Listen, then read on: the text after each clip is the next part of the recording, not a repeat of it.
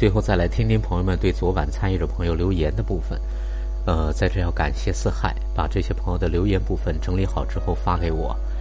呃，一共呢是有七位朋友的留言，点赞数最高的是燕群，其次是谢冰和百合花。燕群说：“不同带给我们的痛苦在于，我们都固守自己的狭隘，保护自己的正确。当我们借助不同，看到彼此的狭隘，接纳彼此的狭隘，而不是保护自己的狭隘，那么我们就会走向整体和全然。不过度保护自己，固守狭隘，才是真正的勇敢和信任，才有可能产生接纳合一的祝福。”谢斌说：“老师想到你上课说的，我们都被不同搞死了，真的好划不来。”我现在还记得您讲话的样子，当时有点茅塞顿开的感觉，但是一回到家就忘了。为什么我们总想别人按我的来？感觉搏斗了几十几年，年想证明自己是对的，可是错得好远。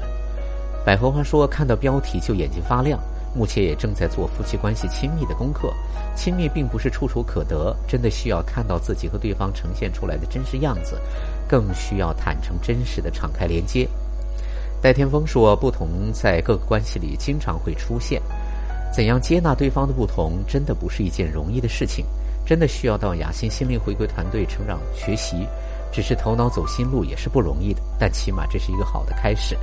是的，因为最新一期心灵成长团队的集结马上就要开始了，所以欢迎更多的朋友加入到团队的学习当中来。”紫燕说：“透过彼此的不同，去看到彼此生命样态，接纳这样的生命样态，是我们亲密路上的必修课。